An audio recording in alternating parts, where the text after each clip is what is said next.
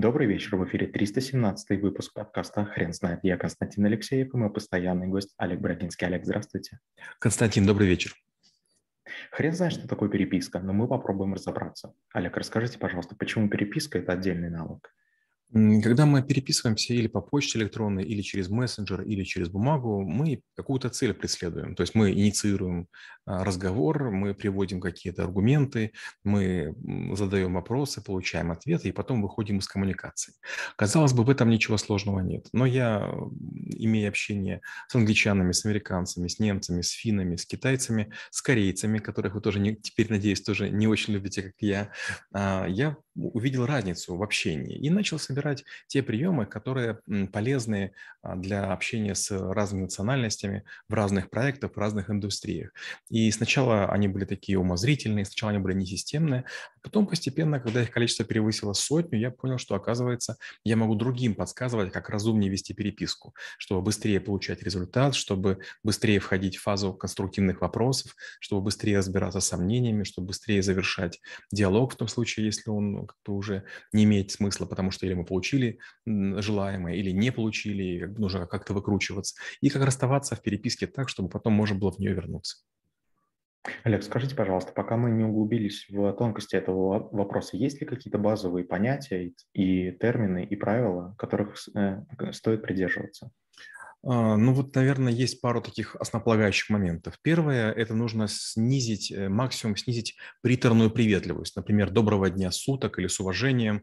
Это не имеет смысла. Опять же, если, допустим, переписываться с немцами, они пишут «МФГ», что переводится, ну, вернее, расшифровывается как «Mit freundliche Grüßen» с дружеским приветствием. Да? Вот «МФГ» – три буквы – это нормально. Когда вы с американцами переписываетесь, очень здорово тоже использовать разные акронимы.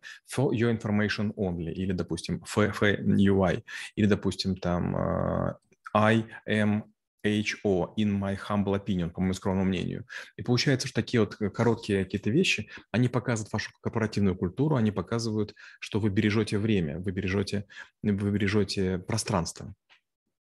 Олег, скажите, пожалуйста, а если, к примеру, я пишу письмо человеку, которого не знаю или с которым хочу познакомиться, а есть ли какие-то фишки для того, чтобы правильно указывать что-то в теме или а, еще что-то?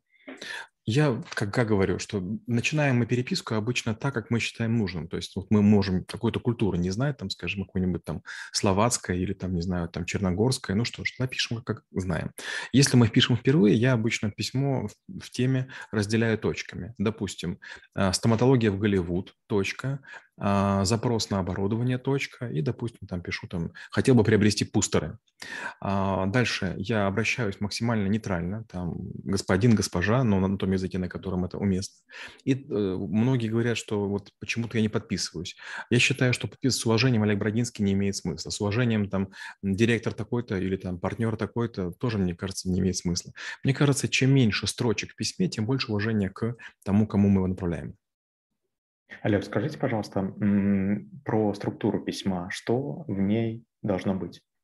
Структура письма я рекомендую следующую. Надо дважды повторить в начале и в конце суть того, что мы хотим сказать. Допустим, там, Константин, не могли ли бы мы с вами встретиться там в такой-то день там на мойке в таком-то ресторане? А, потом я привожу причины и в конце концов повтор вопроса. Почему в конце? Потому что последняя фраза, она обычно ожидаема в том месте, где вот есть какие-то выводы или есть какое-то резюме. В начале зачем она нужна? Для того, чтобы вы сразу пропускали все аргументы последующие через вот сито моей просьбы. Я чего-то прошу, а вот а мои аргументы, они стоят того, чтобы с вами встречаться или нет?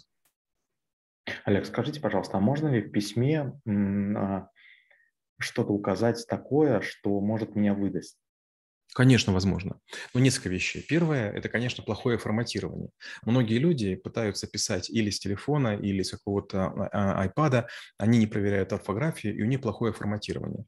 Хорошее форматирование – это когда вы раскрываете на большом компьютере э, письмо на полный экран, и вы понимаете, как оно выглядит. То есть вы не делаете переводы строк. Вторая хитрость – вы не используете никакие там жирности, подчеркивания, наклоны. Цвета, потому что они могут жутко выглядеть. У кого-то может быть темная тема, скажем, гаджета, у кого-то может быть, там, не знаю, там плохое зрение, поэтому это делать не нужно. А третья вещь – это, конечно, разные шрифты. Если вы будете использовать шрифты разных начертаний, разных размеров, это говорит не, не очень хорошо. Четвертая вещь – это письмо чересчур плотное. То есть я беру и там так в каждой строчке пишу очень тесненько. Так делать не надо. Э, хорошо воспринимаются письма 5-7 пунктов, которые пронумерованы, или если между ними есть молоко, так называемые пустые абзацы, разрывы строк. Если это есть, то такое письмо читать просто. Если у нас такое нагромождение, такой жуткий сухарь, то, скорее всего, письмо будет долго открываться, и ответа можно не дождаться. Олег, в современном мире очень многие люди начинают переходить эм, в общение в мессенджерах. Скажите, пожалуйста, вообще вам нравится такая тенденция? И все-таки, даже если не нравится, нам нужно что-то с этим делать, и вы не могли бы дать несколько советов? Дело в том, что да, есть несколько вещей, которые совершенно неприемлемы. Это частый обмен текстовыми сообщениями и, что еще хуже, голосовые сообщения. Чем плохи голосовые сообщения? Голосовые сообщения, наверное, оправданы, если у вас заняты руки. Допустим, вы едете за рулем или там на бегу что-то надиктовываете. Я могу это понять. Но во всех остальных случаях мы обычно медленно говорим, и э, это прям мучительно. Лучше я напишу текст дольше, но вы быстрее его прочтете. Это забота о вас. Второе. Например, я, когда вот читаю лекции по субботам, по воскресеньям или в понедельник сижу на ресепшн клинике, я не могу голосовые сообщения слушать, даже если захочу. То есть я вижу, и вы, наверное, видите, что я его получил, но я не могу в него войти, потому что если я включу, его окружающие увидят. Поэтому это неприемлемо. Дальше. Почта, она все-таки такая более дипломатичная, более гуманная. Если вы имеете на почте некий, некое письмо, вы совершенно спокойно ответите, когда захотите. Мессенджеры предназначены для быстрых сообщений. Да, да, нет, нет. То есть если ситуация горящая, ну, наверное, имеет смысл использовать мессенджер. Если ситуация рабочая, при всех прочих лучше использовать почту. Опять же, в чем минус мессенджера? Наверняка в, мессенджере, в мессенджерах есть возможность отправить сообщение отложено, но почти все отправляют в любое время, как мы рассуждаем. Напишу сейчас, когда человек сможет ответит. В Gmail я использую другой подход. Я пишу письмо и потом говорю, отправь завтра, допустим, в 11.30. И получается, я точно знаю, что оно будет отложено, точно никому не помешает. Представьте, вы забыли выключить телефон, телефон, и вдруг начинает сообщение. Раз, два, три. Вы читаете, а это Олег Брагинский. Одно ляпнул, второй ляпнул. И вы меня уже заранее ненавидите.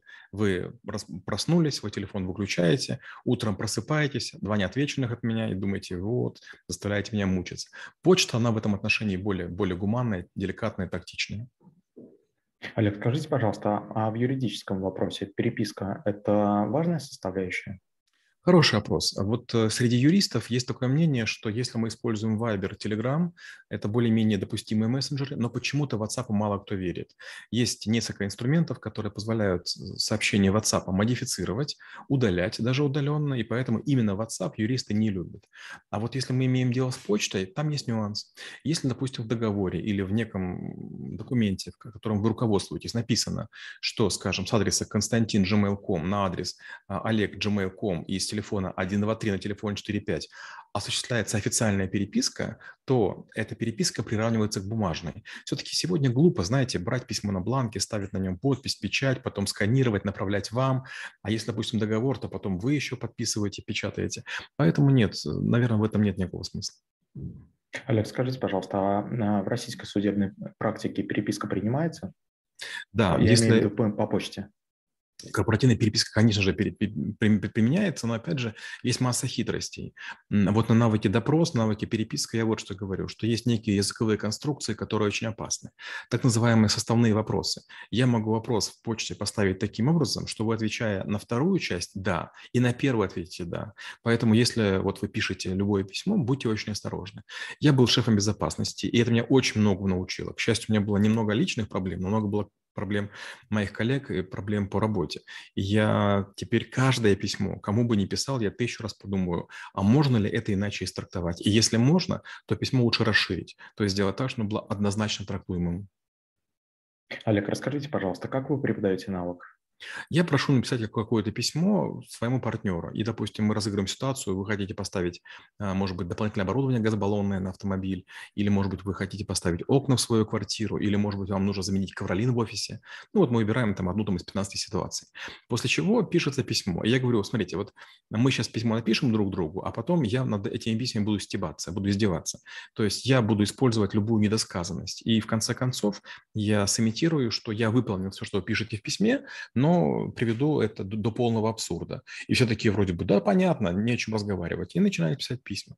А потом я начинаю эти письма трактовать иначе, и у людей волосы встают дыбом. Оказывается, есть только недосказанностей. То есть нам кажется, что коровое покрытие можно положить только на пол. Это не так. Простой пример.